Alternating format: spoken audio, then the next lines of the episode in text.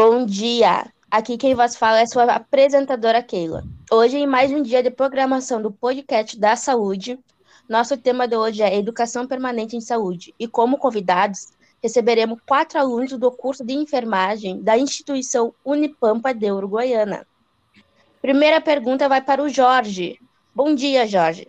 Para começarmos brevemente, o que você entende por educação permanente e continuada? Bom dia, pessoal, tudo bem? Pois bem, a educação permanente é um dispositivo que possibilita a discussão na prática da saúde.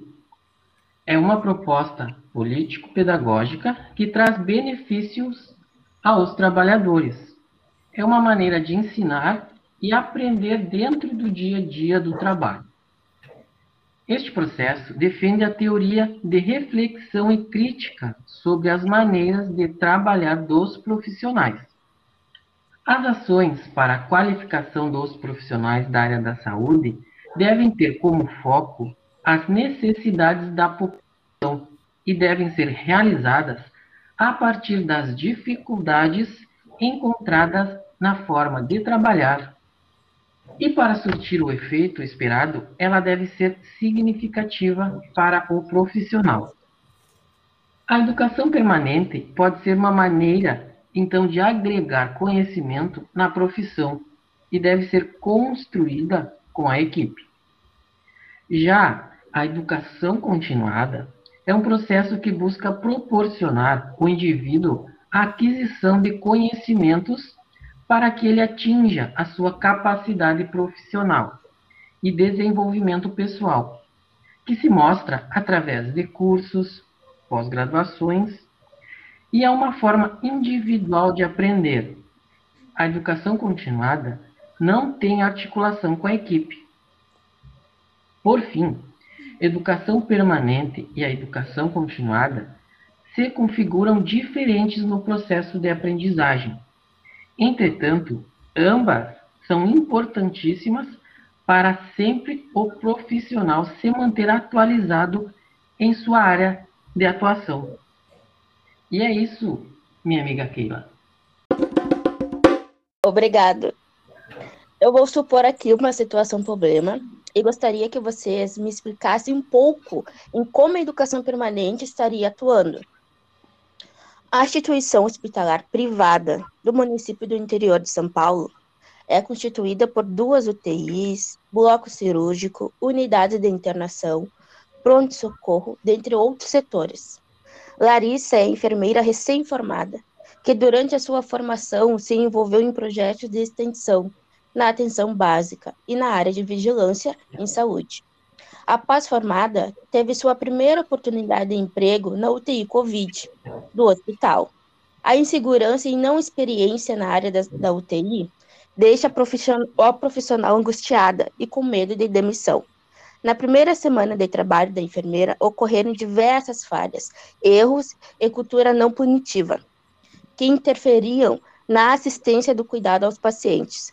O gestor do hospital percebeu que tal situação ocorre com os demais profissionais recém-contratados, situação no qual o gestor questiona o Centro de Ensino e Pesquisa da instituição hospitalar. Então, Lídia, que demanda de educação permanente em saúde você acha que existe aqui? E de quem é essa demanda? Bom dia, pessoal, tudo bom? E aí, gente, diante dessa situação, acredito que a demanda é prover a capacitação técnica dos profissionais é, recém-contratados. E essa demanda seria responsabilidade do pesquisa, né, o CEP do hospital. E também do entender da educação continuada do setor. Obrigada. Luiz, e para ti, qual seria o público principal da ação da educação permanente? Bom dia a todos. Assim, é, com essa época de pandemia, as coisas, as coisas já eram difíceis, porque os profissionais são contratados e, como a Larissa, são postos em setores que têm pouca afinidade e, e, e, e eles têm uma demanda que seria mais específica, que, que teria que ter um estudo na área e, um, e uma certa qualificação. Assim, com a pandemia, muitos é, profissionais da saúde foram afastados por causa da doença. Então, uh, tiveram muitas contratações de emergência, fazendo com que essas situações ocorram com mais frequência. Então, o, o, o público-alvo dessa, dessa educação permanente de saúde seria todos os profissionais que seriam contratados. Teriam que passar por uma capacitação para, assim, poder exercer a, a, o seu serviço. Ah, que legal, Luiz. Ótimo. E se for necessário elaborar uma ação diante dessa situação? Como você, Stephanie, faria e de que forma organizaria essa ação? Olá, pessoal, tudo bem? Bom, uh, diante dessa situação, eu acredito que o ideal seria realizar um treinamento para esses novos funcionários, que a gente poderia chamar de Programa de Capacitação para Novos Colaboradores.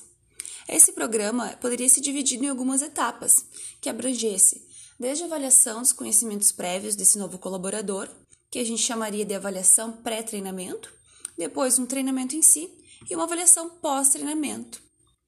Então, nessa primeira etapa, antes do ingresso desse novo colaborador, seria feita uma avaliação pré-treinamento, pensando nas condições atuais de pandemia, seria via online, a fim então de averiguar o nível de conhecimentos técnicos básicos exigidos para atuar em determinado setor, seja no centro cirúrgico, na UTI, no pronto-socorro, enfim. E essa avaliação seria desenvolvida e implementada pelo CEP. Depois, então, na segunda etapa, seriam desenvolvidos treinamentos práticos e também alguns encontros online com revisões de técnicas específicas. Então, o treinamento ele iniciaria desde o primeiro dia de atuação desse novo funcionário, que seria apresentado a unidade, a equipe, as rotinas, também uh, seria apresentado a ele o POP, os protocolos operacionais padrão da unidade. Então, durante aí pelo menos um período de 15 dias, esse novo colaborador ele seria supervisionado e treinado pelo enfermeiro de educação continuada da unidade. Além disso, seriam oferecidos, então, os encontros online, online que eu comentei, desenvolvidos pelo CEP, onde seriam abordadas algumas revisões técnicas ou atualizações. E a gravação desses encontros ficaria disponível para ser visualizado depois, pensando em colisão dos horários dos profissionais. E essas atividades aconteceriam sempre pelo menos duas vezes por mês, com uma duração de uma hora e meia cada, com temáticas distintas, mas sempre complementares. E diferente do treinamento prático, que estabelecemos ali um período de 15 dias de duração, os encontros online eles seriam permanentes, onde poderiam participar não somente os novos funcionários, como também os profissionais já atuantes, tanto de nível técnico quanto de nível superior, com o intuito não somente de aperfeiçoar os conhecimentos, mas também requalificar diante das constantes atualizações. Depois disso, então, a terceira etapa, que seria avaliada feita uma avaliação pós-treinamento, ocorrendo aí uns 60 dias após o ingresso do novo colaborador, que seria também de duas maneiras.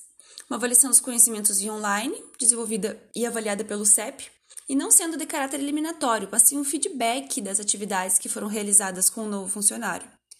E também um teste observacional, desenvolvida pelo enfermeiro de educação continuada da unidade, onde o novo colaborador seria avaliado com o auxílio de um checklist específico para cada unidade. E essas avaliações, então, elas serviriam de indicador para avaliar a efetividade do treinamento e também a eficácia dos encontros.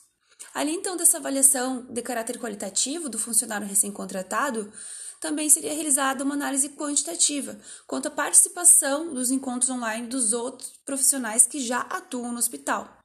Então, os impactos dessa ação sobre o problema levantado seriam realmente de auxiliar na capacitação, potencializando os conhecimentos científicos dos profissionais, não somente dos recém-contratados, mas também de funcionários já atuantes. Assim, espera-se que haja uma melhora na execução das tarefas e atendimento, buscando cada vez mais aperfeiçoar a assistência ao paciente. E por hoje chegou ao fim nossa programação. Obrigado pela contribuição e por acompanhar em mais uma manhã de podcast da Educação Permanente. Obrigado a todos.